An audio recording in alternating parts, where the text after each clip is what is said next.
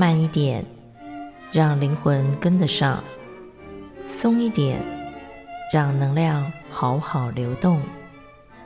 欢迎来到心安静，我是 Gina。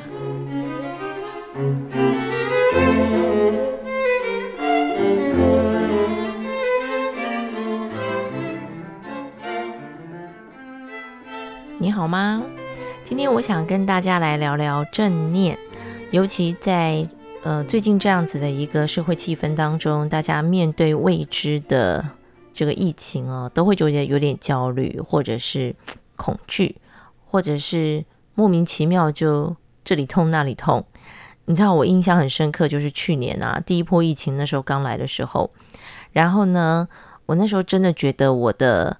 背啊，整个就是觉得，哎，起床的时候怎么都动不了，我就很担心自己有那什么僵直性关节炎，是不是？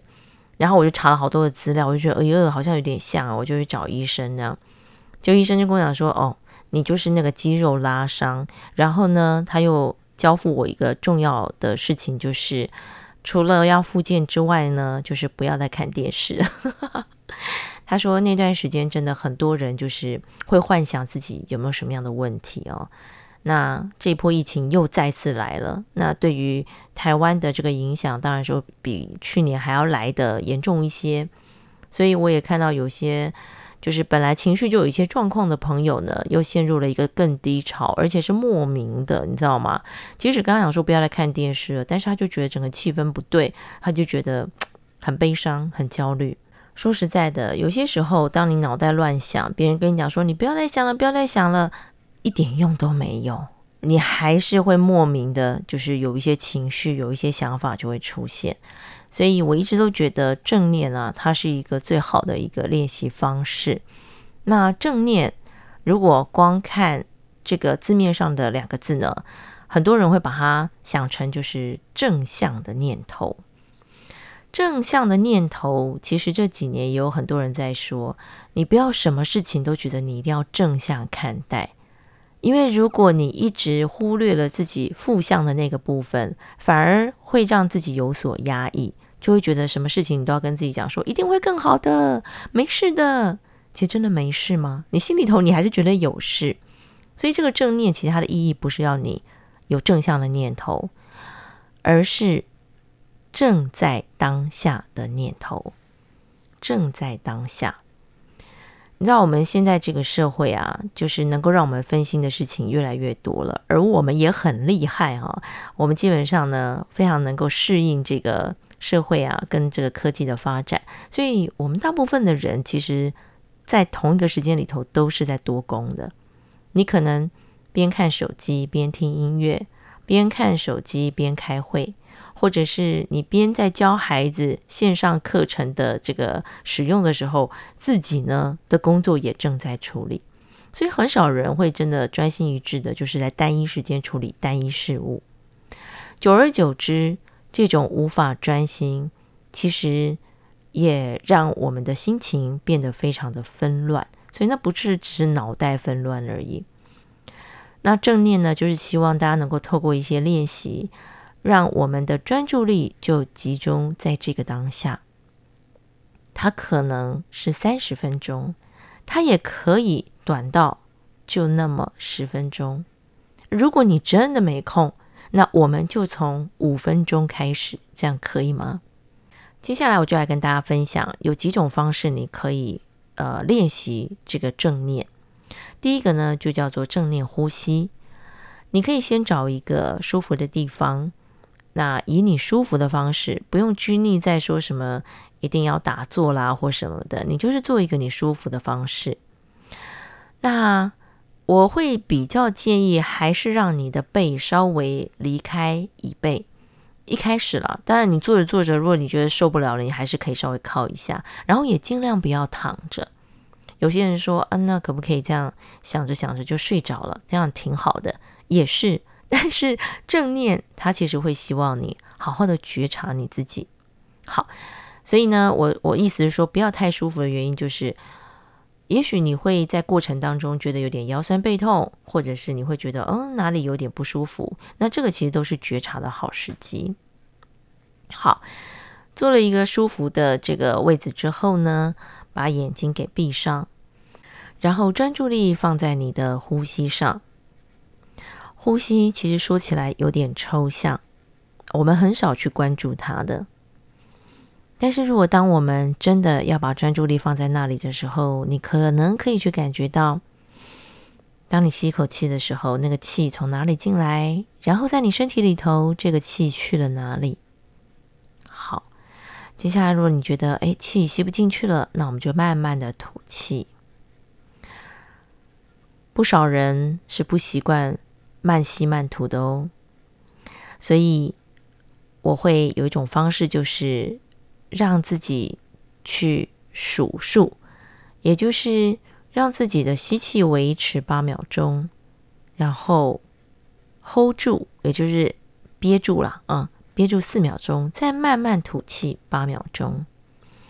一开始，也许有些人做不到，但是没有关系，你就去感觉自己能不能一次比一次时间再长一点。第一次也许是五秒钟，诶，第二次慢慢的六秒钟、七秒钟、八秒钟。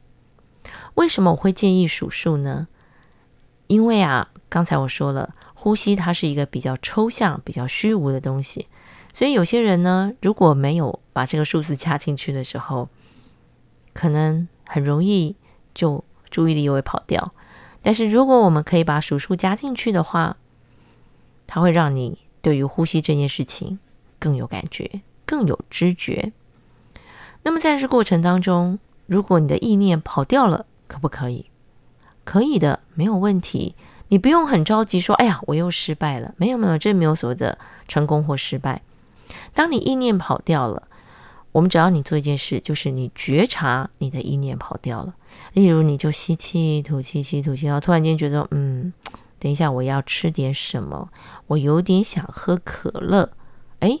这时候你就去意识到说：“哦，我想喝可乐。”好，意识到之后呢，就再把注意力拉回你的吸气几秒钟，吐气几秒钟。这是正念呼吸。再来，我要提供一个方法，叫做正念行走。正念行走呢，就是利用你在走路的时候，把专注力。放在你的脚，每一步踏出去的时候，你都去感觉你的脚是怎么跨出去的呢？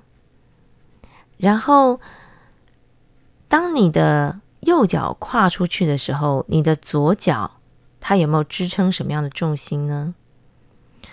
右脚跨出去之后，换左脚的时候，你的身体这些重心是怎么去转移的？去感受你身体是怎么运作的，然后呢，当你的脚底踏到地板上去的时候，你也去感觉它是很平均的，整个脚掌很平均的放在地板上吗？还是其实你会跟我一样，在走路的时候，哎，好像有点偏外面，就是那个重心都在比较外缘的部分。你知道，我也是开始正念行走之后呢，开始发现哦，原来自己走路这么不不平稳，难怪我走路的很很难有直线这样子。所以你就去感觉每一步踏出去，你的脚怎么运作，以及你跟地板的接触面积，以及你的用力的状况。当然，如果你想要去做这些感受，是要非常专心走路的，甚至于走路不能快。所以你有没有发现，平常我们你知道赶红绿灯啊，赶公车、赶捷运啊，或甚至于在你的办公室，哇，连赶会议都用跑步的耶。那那种赶，其实你根本都没有感觉，你的身体状态是什么样子的。我记得有一次我访问一位舞者，然后那个舞者就跟我说，他觉得我们的教育啊。在学校，你想想看，我们在学校好像只有体育课会让我们去感受到我们的身体，就是说，可能这个跑步跑到脚酸啊，打球被球 K 到很痛啊。但是平常时候，我们好像很少去关注我们的身体哦。还有一个状况，你会感受到你的身体，那就是你的身体出问题，你感觉到疼痛的时候。其他时间，我们很少去关注说，诶，我的坐姿是什么样子的？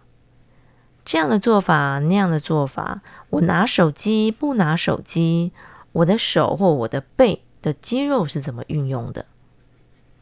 但是呢，我们可以透过刚才我说的那种正念行走的方式，去感受一下你自己的身体在动，好吗？而且是怎么动的？这是正念行走的练习方式。最后，我要跟大家分享这个方式叫做正念饮食。你知道，在正念的正规课程里头呢，我们都会练习吃一颗葡萄干。就一小颗葡萄干哦，其实我自己非常的喜欢吃葡萄干，所以那时候老师给我一颗的时候，我好生气，我就觉得为什么不给我一把？你知道那一颗用吞的就吞进去了吧？哎，但这个练习就是这样，你拿到这颗葡萄干，第一，你不能很快的就把它吃进去，尽管你真的很喜欢葡萄干，你要先观察它，也就是要你打开你的感官。然后从视觉先开始，你可以看它，哎，长得什么样子，然后什么颜色的。你知道，即使是同一批葡萄干，它的颜色都不太一样。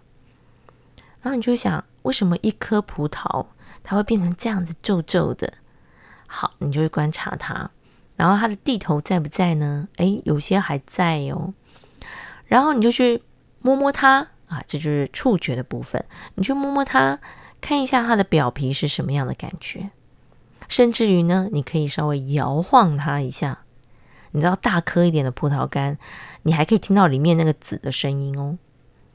再来，在你用牙齿咬它之前，你可能先碰触一下你的嘴唇，好，去感觉，嗯，用你的嘴唇去感觉这个葡萄干的皮是什么样的感觉，然后你再慢慢的放到嘴里头去。还没咬之前，哎，先舔舔看，然后再慢慢的咬，咬第一口，尽量的让这颗葡萄干在咬好几口之后，再吞到肚子里头去。好，有些人也许觉得，哼，练习一颗葡萄干好无聊。好的，你不用那么刻意去找一颗葡萄干，你就用你的某一餐来替代。比如说，最近大家都在家嘛。比较有时间慢慢吃饭，对吗？你在公司基本上不太可能慢慢吃饭的。好，当你有机会自己慢慢吃饭的时候，就是请你试着看看有没有可能从视觉开始，然后嗅觉、触觉、味觉，打开你所有的感官去吃那一餐。相信我，你对食材、你对食物，甚至于你对每天都爱吃的米饭。